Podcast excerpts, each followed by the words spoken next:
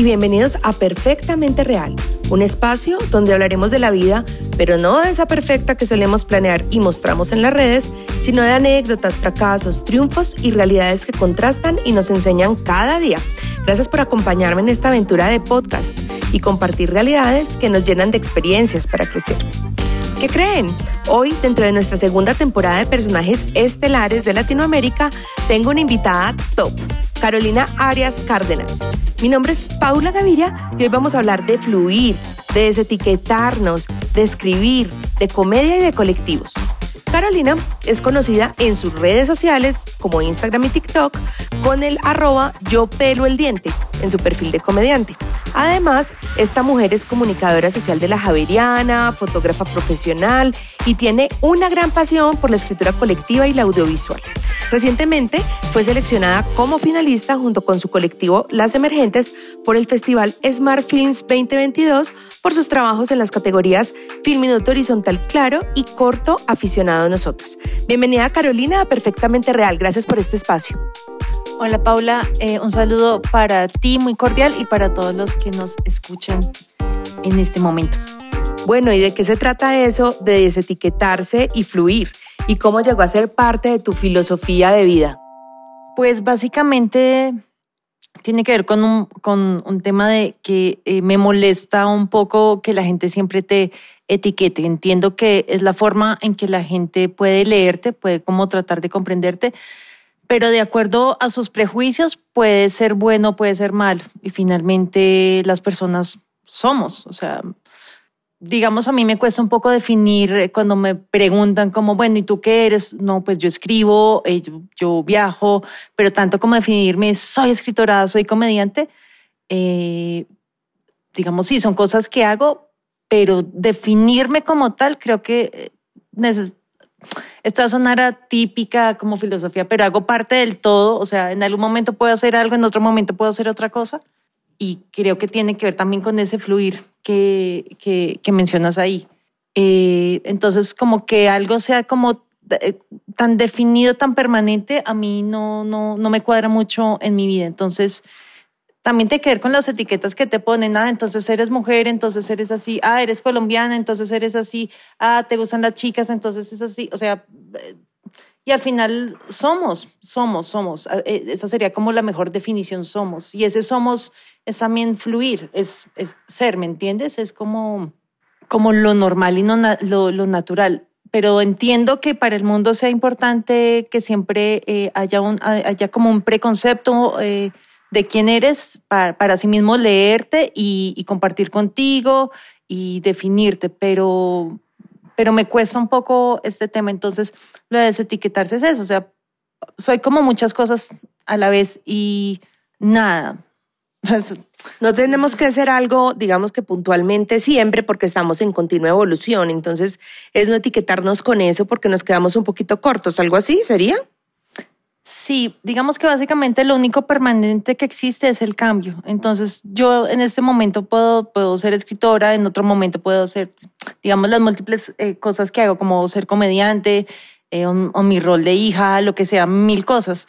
Pero, o sea, hago cosas, hago cosas más allá de que yo sea, sí, como que sea una profesión, o sea, algo que también cuesta un poco, bueno, eso va un poco más allá cuando eh, los papás o los abuelos o las generaciones anteriores decían como estudio para que sea alguien en la vida.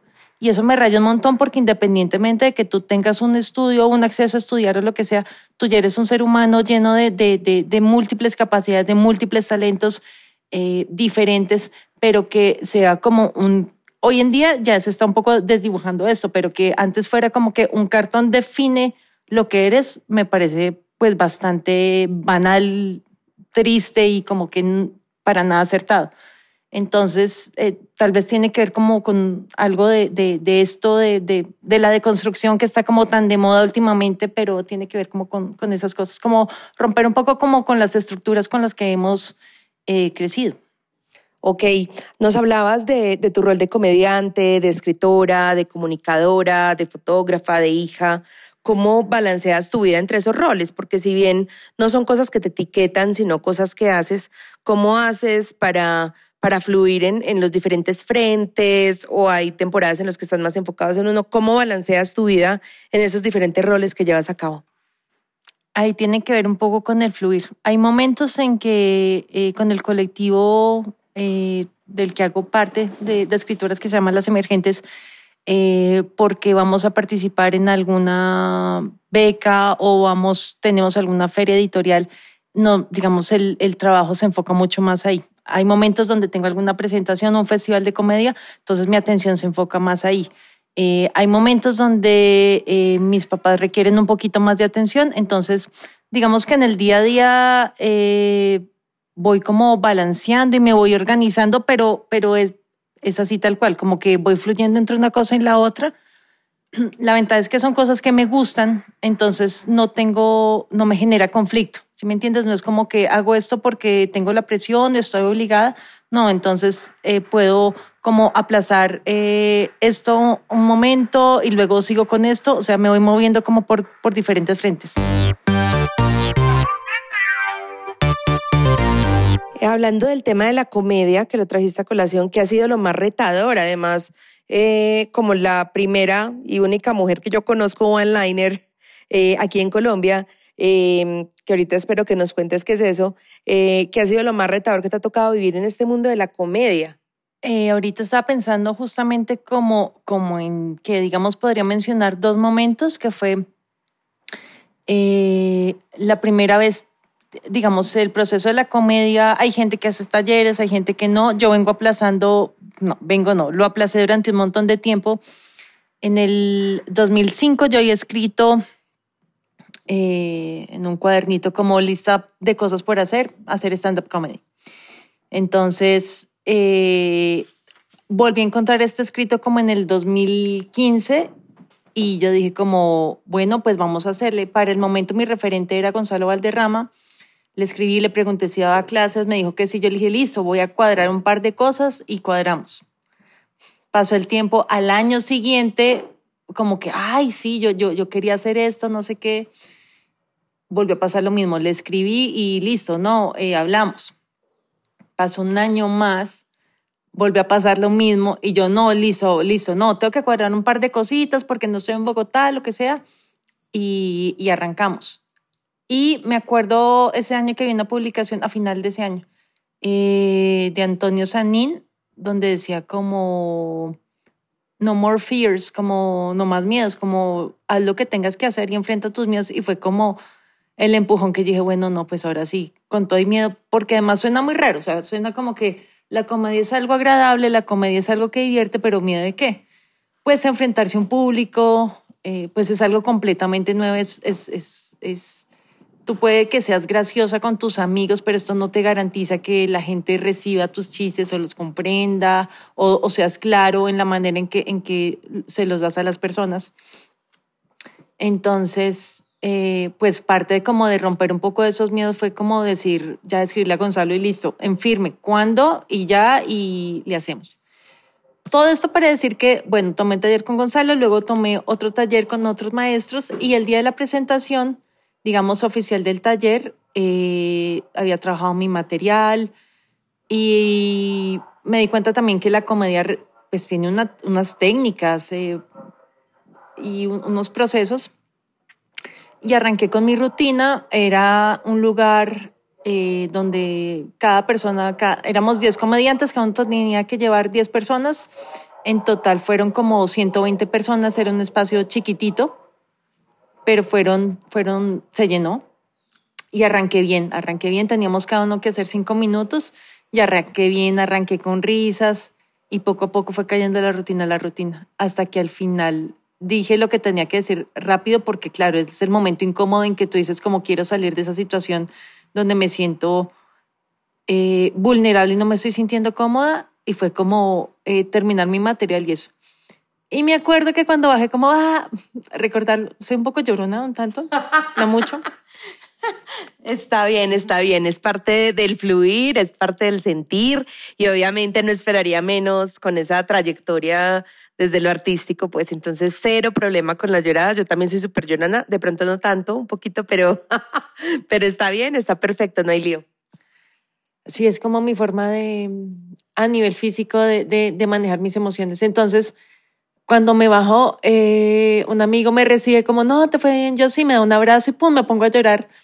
Y era como, pero ¿qué pasa? O sea, después lo, lo hablé con más personas y eso, y primero, es que soy súper llorona, o sea, yo no he conocido a una persona más llorona. Mi mamá puntea ahí, obviamente, pero, pero bueno. El caso es que fue un momento muy fuerte porque yo estaba como segura en mi material eh, y fue como estrellarse con, con, con, con la vida de la comedia y es que no siempre los chistes te van a funcionar, no siempre eh, el público va a ser eh, receptivo a lo que tienes que decirle, no siempre vas a, ser como tan clara en el material que entregas. Entonces, arrancando fue como un pastelazo en la cara y no tan chévere. Entonces, de ahí fue como lidiar también un poco con la frustración de que no siempre las cosas van a salir como, como, como uno quiere.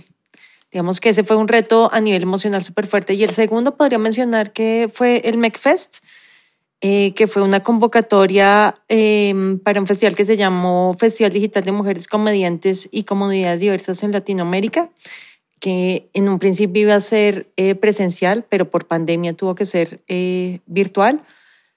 Y el, el punto fue como, bueno, pasar la convocatoria, la propuesta y que fueras, que uno fuera seleccionado. Entonces, pues ser seleccionada en ese momento fue, fue muy valioso porque yo llevaba poco tiempo haciendo comedia, más o menos un año y llega pandemia y en pandemia yo paro un poco.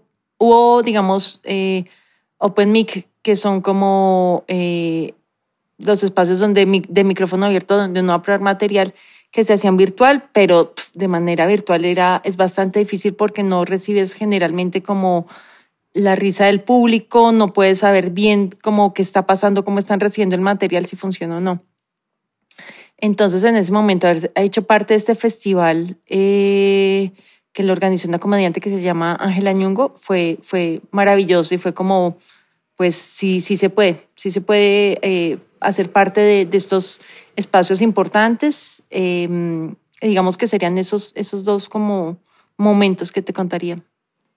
Ok, mencionaste varias cosas que me llaman la atención, como que en esta profesión de, de comedia hay maestros, hay mentores, hay talleres, hay técnicas, hay métodos, hay rutinas.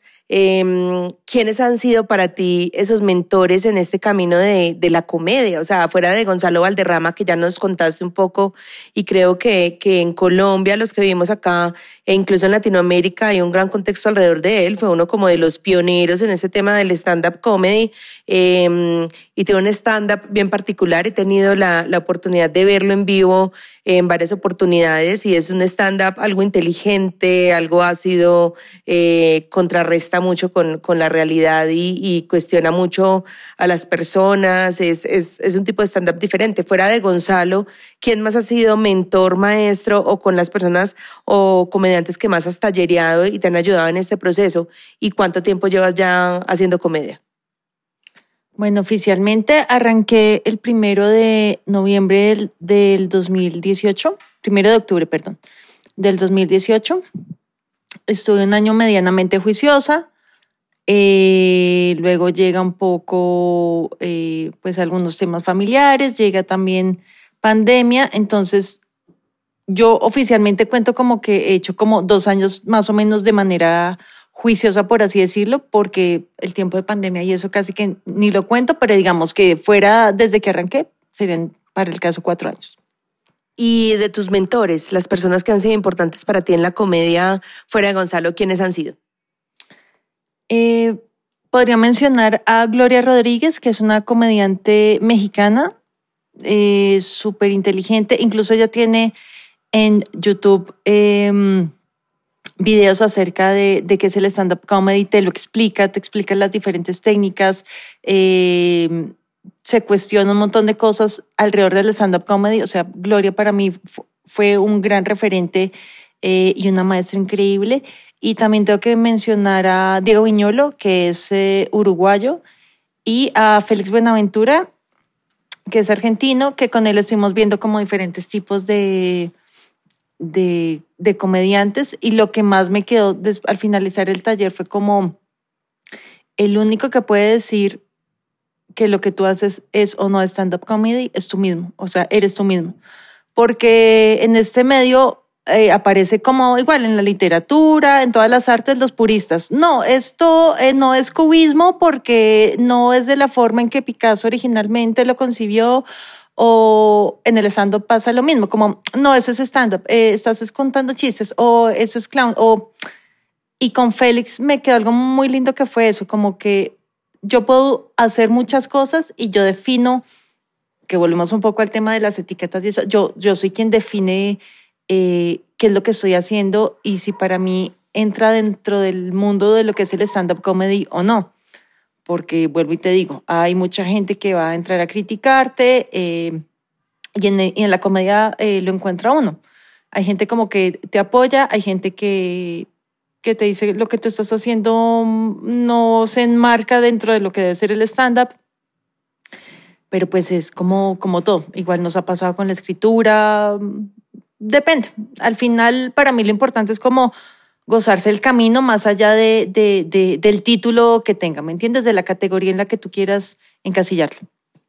Ok, hablábamos de que tú eras la eh, primera mujer one-liner aquí en Colombia eh, y pues no estoy tan segura de que muchos sepan qué es eso o de qué se trata eso y cuál es el reto grande que se tiene cuando uno es one-liner. Entonces, cuéntanos un poquito de qué se trata esto y por qué elegiste, digamos, que esta forma de hacer stand-up comedy.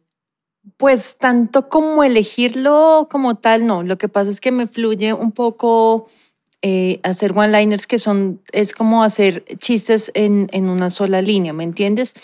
Normalmente en el stand-up lo que uno trabaja son, son como rutinas que hablas de determinado tema y puedes contar, por así decirlo, eh, tu rutina en cinco minutos, en diez minutos, eh, referente a un tema. El one-liner es eh, un solo tema en una sola línea, son chistes cortos. Entonces, más allá de decidirlo, es algo que me, pues, me fluye, me fluye de manera, no sé si como más fácil que al resto, y que justamente es un tipo de, humor que no es tan común.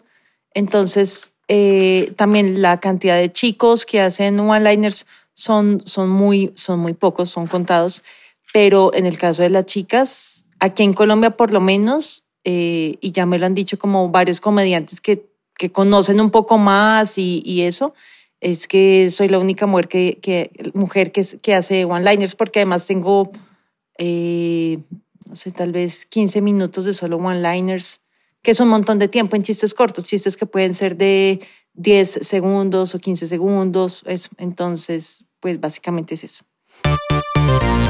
Regálanos uno, como para que puedan entender las personas cuál sería. O sea, como, como cuál es la diferencia de ese tipo de chistes en una línea o, o bits inteligentes en, en una línea. ¿Cómo sería eso? Ok. Si me gusta mucho un italiano, al punto de estar así como obsesionada con él, así como, uff, qué rico, ¿tendré un fetiche o tendré un fetichini? No saber esto me da mucho ravioli. Pero entonces yo pienso, no, mejor me voy a poner contenta y voy a escuchar un rigatoni.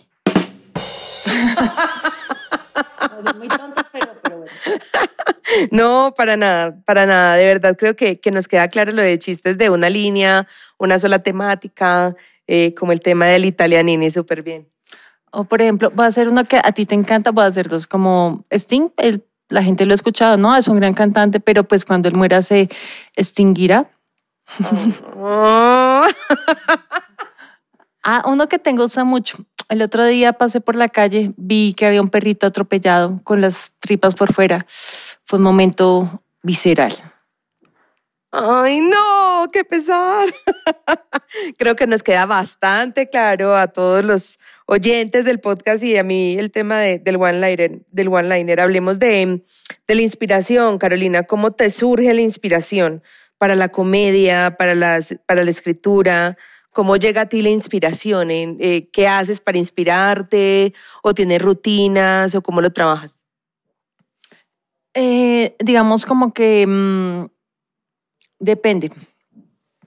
Para, para la comedia, lo que pasa es que en, mi proceso creativo yo veo las palabras y yo empiezo como a desarmarlas, como a deconstruirlas, ¿sí? No mentiras. Pero es un poco así, empiezo como a desarmarlas, como ver eh, qué puedo sacar de ahí, como por ejemplo el chiste de la comadreja. Lo voy a mencionar acá de una vez como para... Eh, que hace poco yo no tenía muy claro, o sea, sabía que la comadreja era un animal, pero no lo tenía claro, busqué la definición y me di cuenta de la que la comadreja también es como una comadre, pero que hace reír poquito, porque si hiciera reír mucho sería comadreja, ja, ja, ja, ja, Bueno, para el caso, lo que pasa, digamos, con, los, con la escritura de chistes y eso, es que en mi mente empieza a jugar con palabras y empiezo a ver cómo puedo, cómo puedo eh, construir algo con eso. Para la escritura, eh, a veces es como eso, como que soy inspirada y empiezo a escribir y a soltar unas líneas. Y soy una persona como también muy, muy emocional. Y a veces eh, me inspira también, por ejemplo, me puede inspirar una canción, una fotografía, una película y a partir de lo que vi, incluso un libro o una frase, a partir de eso empiezan como a, salir ideas y empiezo a escribir, escribir. De eso algo se rescata, eh, puede que otras cosas no, pero sí el arte eh, es como, como algo muy inspirador para mí. Y evidentemente a la hora, en con la escritura tiene que ver como con las vivencias personales, con como lo, tus interacciones con, con los amigos, con las parejas, incluso con lo que pasa en el día a día en este país, eh, que por ahí pueden surgir cosas y, y, y, de ahí es como que sale para mí como la parte de, la creatividad. ¿Qué mensaje le darías a todas esas mujeres que se han sentido alguna vez atraídas por la escritura o la comedia, pero que tienen a la par sus vidas profesionales y luchan contra eso? O sea, eh, luchan con, con querer hacer comedia, fotografía, escritura, eh, pero sienten ese miedo, ese fear del que hablaste, que, que había dicho eh, Sanín, Antonio Sanín, alrededor de, de estos temas. Que, ¿Cuál sería ese mensaje que le darías a todas esas mujeres que tienen dentro de sí ese, ese talento, eh, pero que no confían en él o, o, o no se atreven todavía? ¿Qué, ¿Qué les hablarías o qué les dirías desde tu experiencia personal? Pues eh, que si les da miedo, hay que hacerlo con miedo, así de simple. Ah, suena, suena como muy simple, pero es, es parte como, como del proceso. Algo que tiene que ver un poco con lo que hablábamos de eh, el comienzo con el fluir, es que muchas veces lo que yo pienso es como que en, en la escritura y en la comedia eh, hay mucha gente que te va a poner taras, te va a poner freno y te va a decir, no, lo que tú haces no está bien o no es correcto o eso que, ah, eh, que escribes no es literatura. Eh, me rayo un poco porque pienso que lo que estamos haciendo es basándonos en las reglas que otros antes de nosotros pusieron y otras personas eh, hemos aceptado de una u otra forma o no.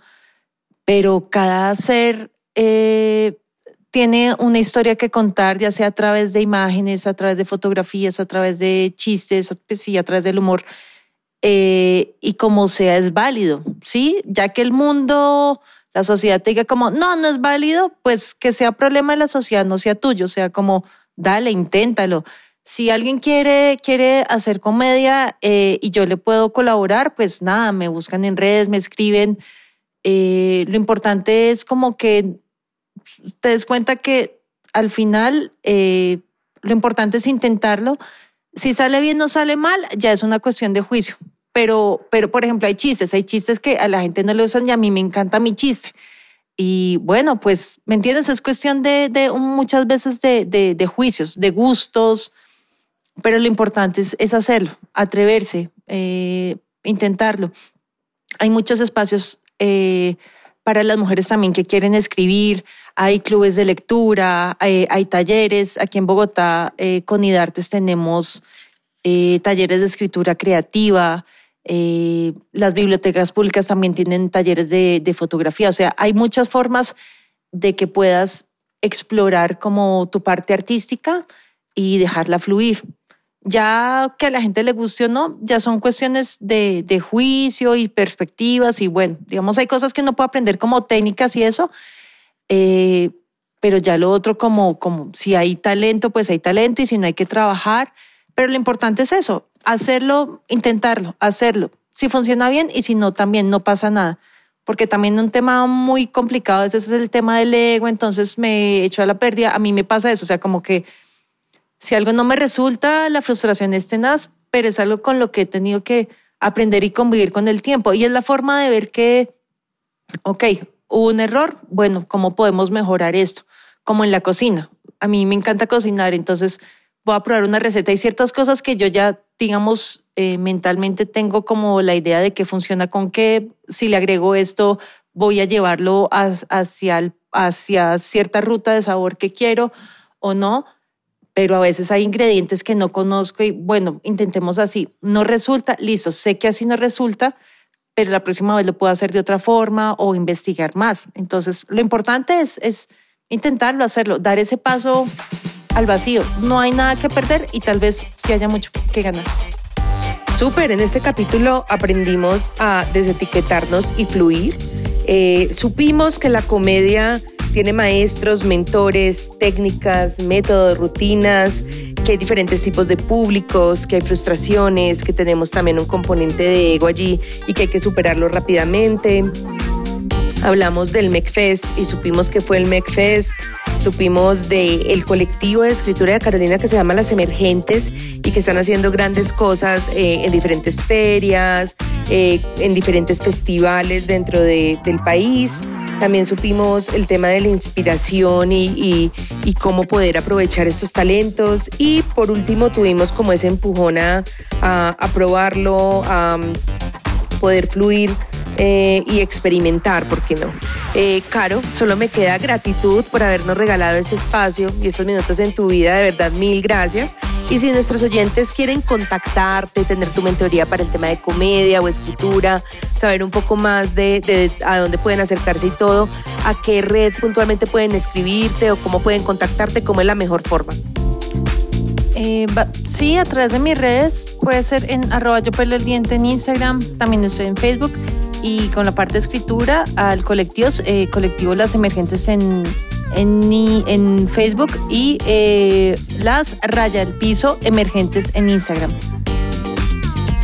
Súper, entonces a todos mil y mil gracias, seguimos conectados en Perfectamente Real un espacio donde hablamos de la vida, pero no esa perfecta que solemos planear, eh, ni la que mostramos en redes, sino eh, esa de anécdotas, de fracasos, de triunfos, de realidades humanas que nos contrastan y nos enseñan cada día. Nos vemos pronto.